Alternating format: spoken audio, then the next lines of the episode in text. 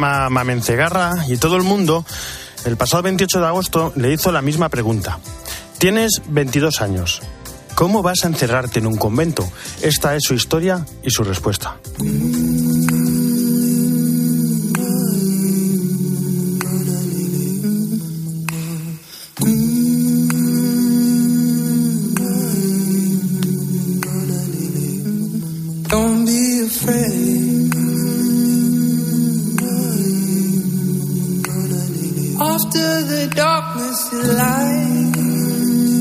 María del Carmen Cegarra es la segunda de 14 hermanos. Su familia pertenece al camino neocatecumenal. En septiembre de 2021 participó en un encuentro vocacional para chicas. Cogió un avión de viernes a domingo y en ese encuentro, aunque ella no se dio cuenta, Dios empezó a cambiar su vida. Lo que más le sorprendió en el convento fue la felicidad de las hermanas y que nunca perdían la sonrisa. Todo en su cabeza cambió. No hacía nada más que preguntarse por esa experiencia, pero no se atrevía ni siquiera a plantearse su vocación.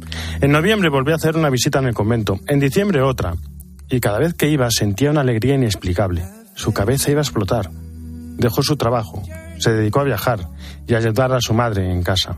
Iba a casarse y quería formar una familia grande. Sin embargo, un 4 de mayo todo cambió. Volvió a Murcia a renovar el pasaporte, fue al convento con una amiga que sentía lo mismo que ella. Volvió a sentir todo cinco meses después. Las hermanas le propusieron pasar unos días en su hospedería para ponerse de cara a Dios. Dice que palpó con sus propias manos y con sus propios ojos el amor tan grande que Dios la tenía a través de las hermanas. Pidió la entrada y después de discernirlo y rezarlo, entró en el convento el 28 de agosto, día de San Agustín. Dice, en un testimonio que ha publicado la diócesis de Cartagena, que muchos le decían las semanas previas, Madre mía, amén, solo tienes 22 años, ¿cómo vas a encerrarte en un convento? Esta es su respuesta. Durante mi experiencia me di cuenta de una cosa muy importante que me acompañará durante toda mi vida, y es que mi libertad está aquí dentro. El Señor nos quiere felices, y yo, aquí, soy feliz. Y continúa su respuesta. No tengáis miedo de ser felices y recordemos siempre que lo que no se conoce no se puede amar, y que meta solo hay una, y es ser santos.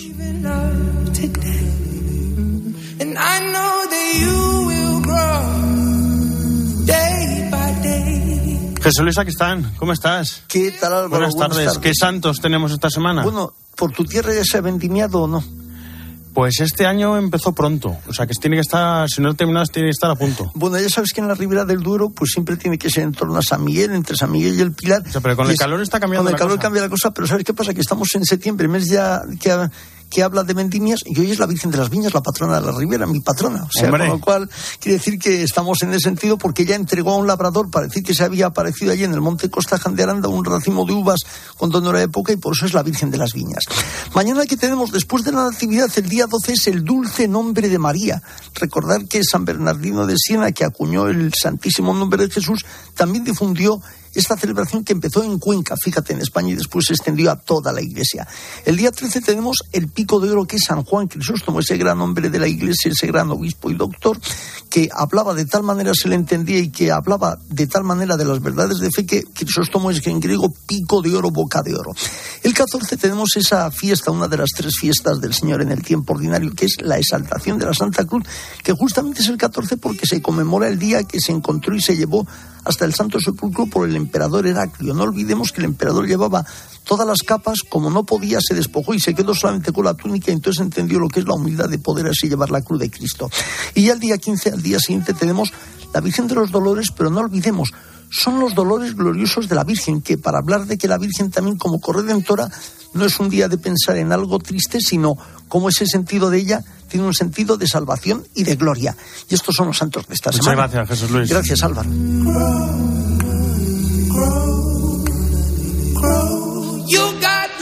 Bueno, y nos vamos a ir de concierto con un grupo que aquí más de una vez ha sonado. Hakuna. Carlos González, Charlie, ¿cómo estás? Buenas tardes.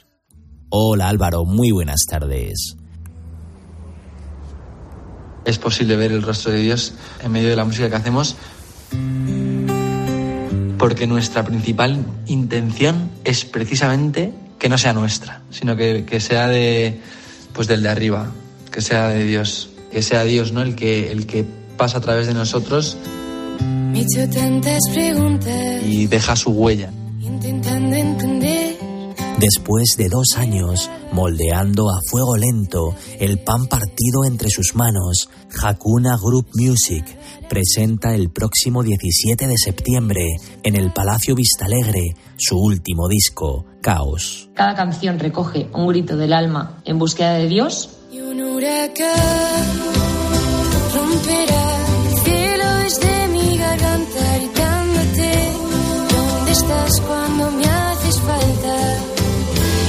En este disco se ve reflejado que es vivimos lo que cantamos y cantamos lo que vivimos.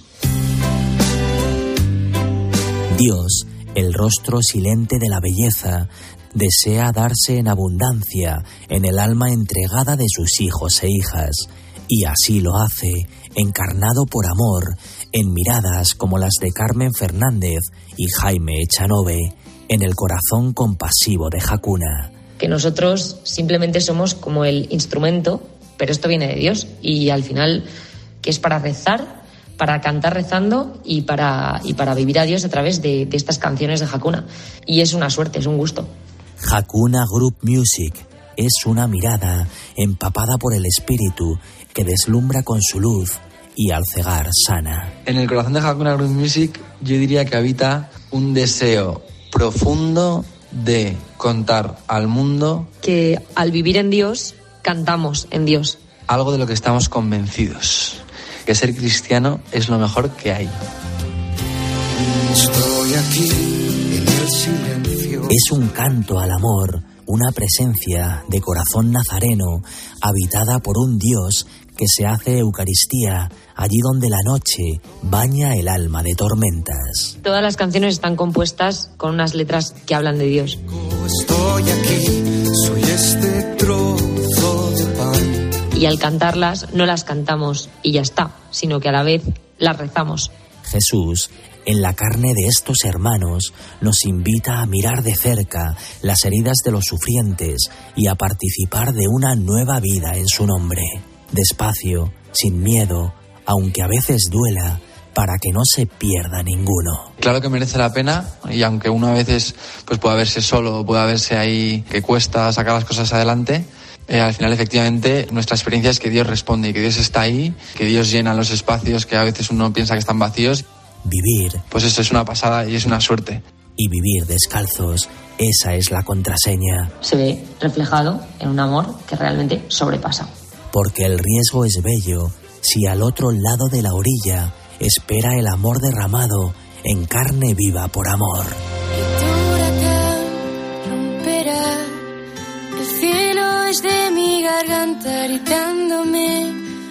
Muchas gracias, Charlie. Las 2 y 13, no era menos en Canarias. Nos vamos a Roma. Eva Fernández, ¿cómo estás? Buenas tardes. Muy buenas tardes, Álvaro. Bueno, se cumplen 200 días de la guerra de Ucrania y estaba claro ¿no? que el Papa Francisco en el Ángelus no se iba a olvidar de los ucranianos. Sí, sí, lo estaba, desde luego. Y además el Papa ha aprovechado para adelantar los temas del viaje que emprende el martes a, a Kazajistán, donde, como sabemos, va a participar en el Congreso de Líderes de Religiones Mundiales y Tradicionales. ¿no? Ha explicado a todos los que le escuchaban hoy en la Plaza de San Pedro que va a ser una oportunidad para encontrarse con muchos representantes religiosos y dialogar eh, por este deseo común de paz, ¿no? Eh, de, la que el mundo está sediento, ¿no? Eh, por eso el Papa lo ha definido como una peregrinación de paz. Nos ha pedido a todos que le acompañemos con la oración y, lógicamente, teniendo en cuenta este contexto y este viaje y esta cercanía de los 200 días de la guerra, no podía faltar el recuerdo a Ucrania. Continuiamo a pregare per il popolo ucraino. Sigamos rezando por el pueblo de Ucrania para que Dios lo reconforte y dé esperanza. En estos días el cardenal Krajewski se encuentra allí para visitar varias comunidades y para manifestarles la cercanía y la vigilancia de la Iglesia. Además, eh, el Papa era de esperar. Ha recordado a la religiosa comuniana italiana, Sor María de Copi, que, como sabemos, también fue asesinada en el atentado del pasado 6 de septiembre contra una misión católica en Chipene, en Mozambique. El Papa rec- la ha recordado con cariño y ha dicho que su testimonio de fuerza y valor a los cristianos y a todo el pueblo de Mozambique. Bueno, y antes del rezo del Ángelus, Papa Francisco nos habló en su reflexión sobre el Evangelio de hoy y estaba claro, Dios no excluye a nadie. Sí, ha sido, verdad, una, una reflexión preciosa de estas que, que conviene repasar, ¿no? Eh, no excluye a nadie y además no se queda tranquilo si nos alejamos de él, porque así es Dios. Fratelli e sorelle, Hermanos y hermanas, así es Dios. No se queda tranquilo si nos alejamos de Él, se aflige, se estremece en lo más íntimo y se pone a buscarnos hasta que nos vuelve a tener en sus brazos. El Señor no calcula la pérdida y los riesgos, tiene un corazón de padre y madre y sufre al echar de menos a sus hijos amados. Y luego, pues, el Papa me ha faltado esas preguntas, ¿no? Para, para hacernos reflexionar, ¿no? Igual que Dios no se olvida de nosotros, eh, nosotros qué hacemos? Nos olvidamos de, de mm, las personas que a lo mejor eh, están más lejos, nos quedamos tan tranquilos, mm, rezamos por quienes no tienen fe, por los que por cualquier motivo se han apartado. Eh, sí, sí, ha sido una, una pregunta y un consejo, ¿no? Porque nos ha dicho, mm, nos ha animado a que atraigamos a los alejados, ¿no? Por medio de ese estilo de Dios que es siempre cercanía, compasión y ternura.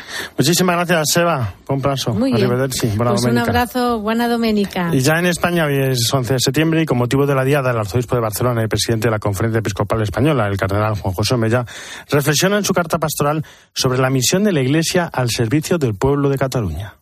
La realidad actual de la fe en nuestra tierra se configura en el marco de una sociedad cada vez más secularizada, en la que el sentido de Dios y el mensaje de Jesucristo son eclipsados por ideales efímeros.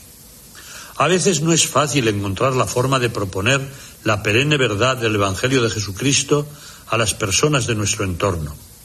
Sin embargo, la propuesta de verdad que ofrece el Evangelio llega a muchas personas y transforma sus vidas. Finaliza su carta con un mensaje claro de cohesión y concordia.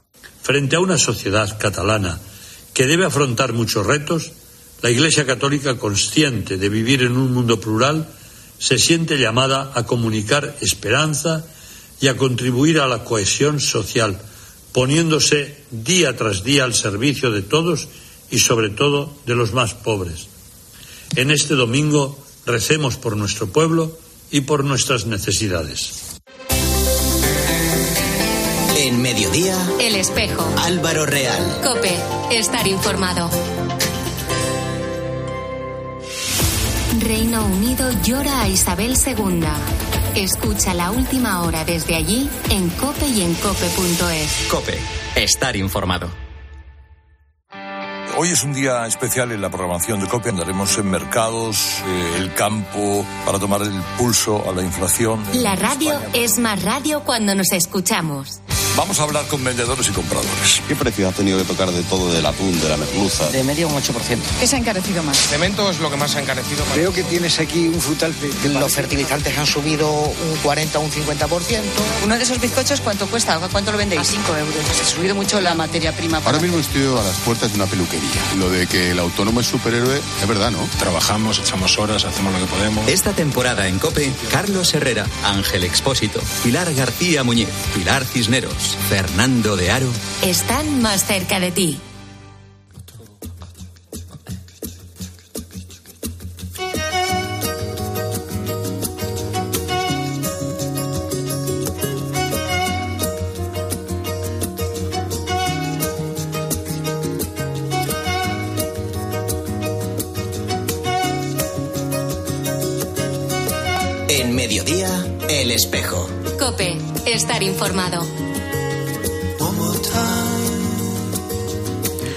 Mañana comienza el quinto seminario de Ecología Integral. Tiene como título Retos para el cuidado de la casa común, sostenibilidad, crisis energética y extractivismo. Se trata de un seminario que realiza la Conferencia Episcopal Española, la Fundación Pablo VI y Enlázate por la Justicia. Durante diversos lunes se profundizará en estos temas de gran actualidad. Uno de ellos pues me ha llamado poderosamente la atención. Tendrá lugar el día 19 de septiembre y en él hablarán del modelo energético y sus consecuencias para los más pobres. Y el ponente será Rufi Cerdán de Caritas. Rufi, ¿cómo estás? Buenas tardes. Buenas tardes. Bueno, Encantado, gracias por la invitación. Bueno, con la subida de los precios, con la guerra de Ucrania, pues todo el mundo ya comienza a hablar del modelo energético, la necesidad de cambiarlo. Pero ¿cuánto tiempo lleva el Papa hablando de ello? Madre mía, ¿cuáles son a grosso modo las ideas del Papa Francisco sobre el modelo energético? Pues eh, yo creo que son muy claras. Para mí hay una frase que la saco de la oración por el cuidado de la creación del año 2020, cuando dijo que los bienes del planeta no deben ser saqueados, sino que deben, se deben compartir de manera justa y respetuosa. Yo creo que esa eh, frase eh, es nuclear en la visión del Papa, tanto en la encíclica Laudato Si como en Fratelli Tutti. ¿no?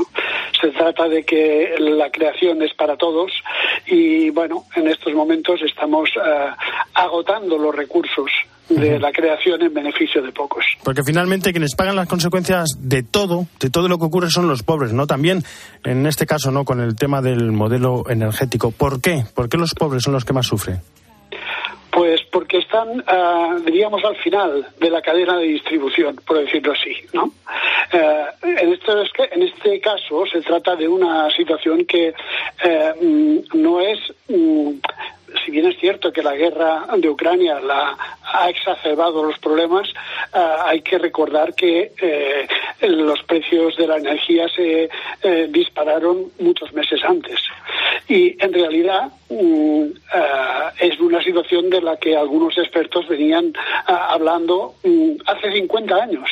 Es decir, la previsión era que los recursos energéticos y los recursos materiales en esta década aproximada del 2020 eh, empezarán a, tocar techo. Y así lo fuimos viendo. Por tanto, en estos momentos, eh, cuando eh, la maquinaria productiva del sistema empieza a deteriorarse, cuando empiezan a pararse las ruedas, quienes más sufren son los que pierden el empleo, los que pierden las posibilidades de asistencia, aquellos que, que más necesitan de la solidaridad cuando los fondos públicos se tienen que dedicar a otras cosas. Bueno, aquí en España, en España no empezamos a, a, ver estos efectos, pero vamos a otros lugares del mundo y los efectos llevan viéndolos mucho tiempo y lo están sufriendo en sus carnes. Estoy hablando de catástrofes ecológicas, de derrames de petróleo, de mineros atrapados, como ha pasado en México hace poco. ¿Cuándo nos vamos a dar cuenta de que todos estamos interconectados?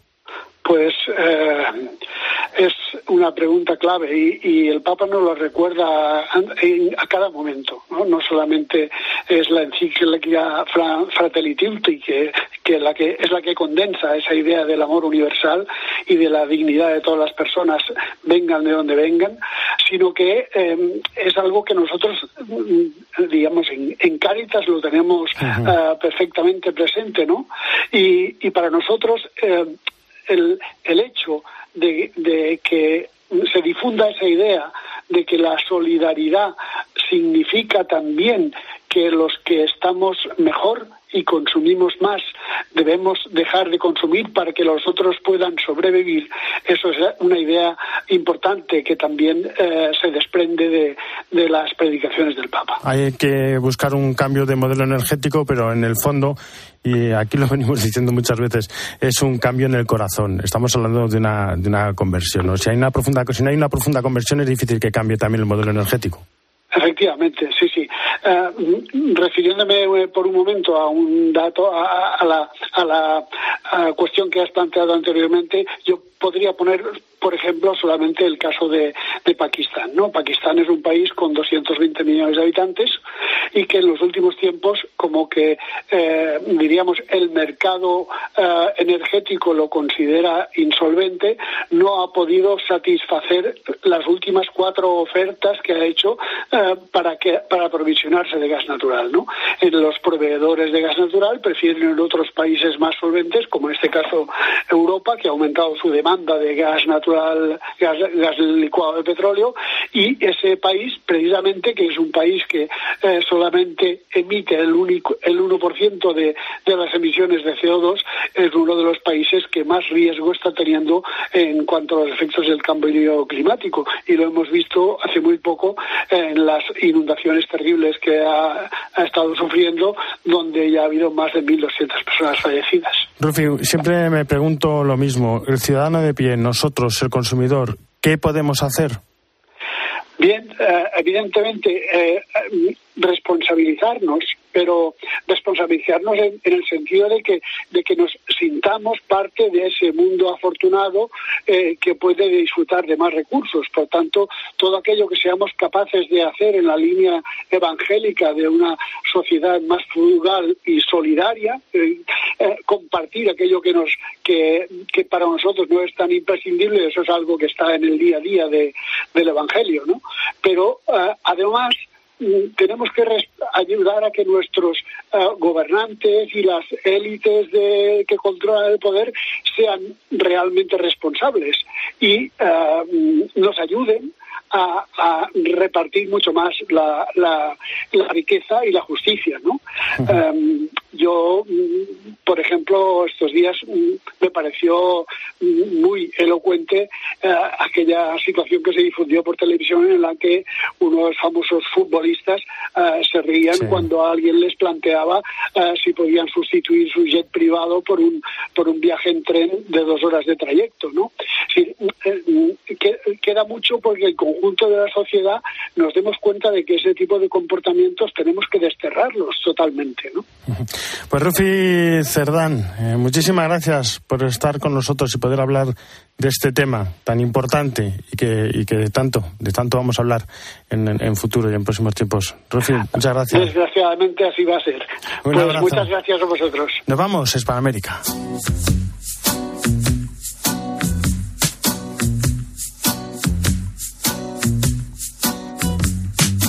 Llévame en un beso donde el Desde Buenos Aires, Esteban Pítaro, ¿cómo estás? Buenas tardes. Buenas tardes, Álvaro, ¿cómo andas vos? Bien, bien. ¿Cuánto tiempo llevamos diciendo que estamos interconectados? Hombre, estamos, es lo nuestro, ¿no? También vinculándonos y buscando en lo que pasa en América Latina, al menos desde lo que buscamos en esta columna, justamente mostrar cómo lo que yo hago te toca, cómo lo que vos haces me toca, cómo estamos en una casa común.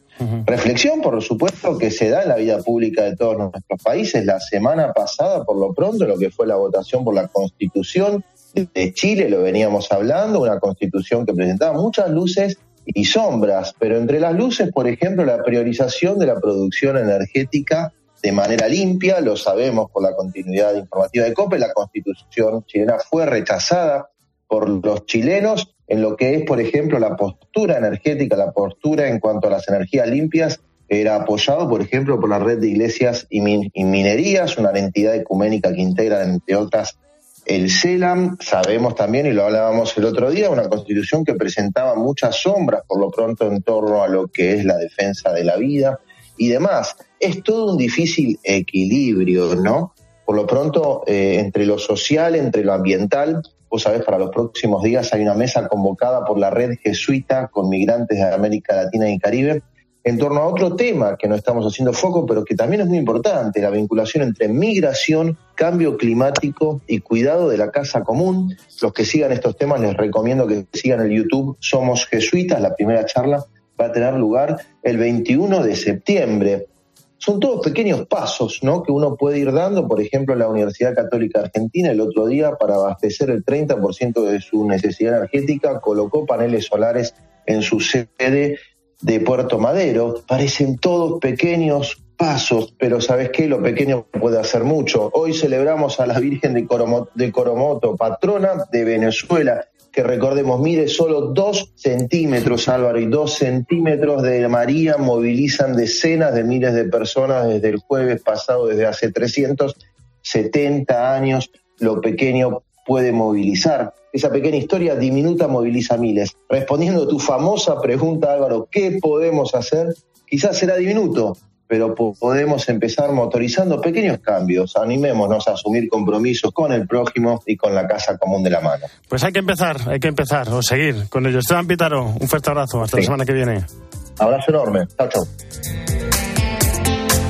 En la producción Jesús García Arcilla, en el control técnico Natalia Escobar y en control central José Ángel González. El espejo ya saben que no termina, sino que gira y ahora nuestro reflejo se abre hacia mediodía cope con toda la información nacional e internacional que hoy nos trae Guillermo Vila. Guillermo, ¿cómo estás? Muy buenas tardes. ¿Qué tal, Álvaro? Buenas tardes de nuevo. Bueno, en un día en el que vamos a volver a poner la mirada en el Reino Unido para contar lo que está allí ocurriendo y en el que vamos a recordar con cierta tristeza, hoy se cumplen 200 días de la guerra en Ucrania. Todo esto y algunas cosas más enseguida en Mediodía Cope.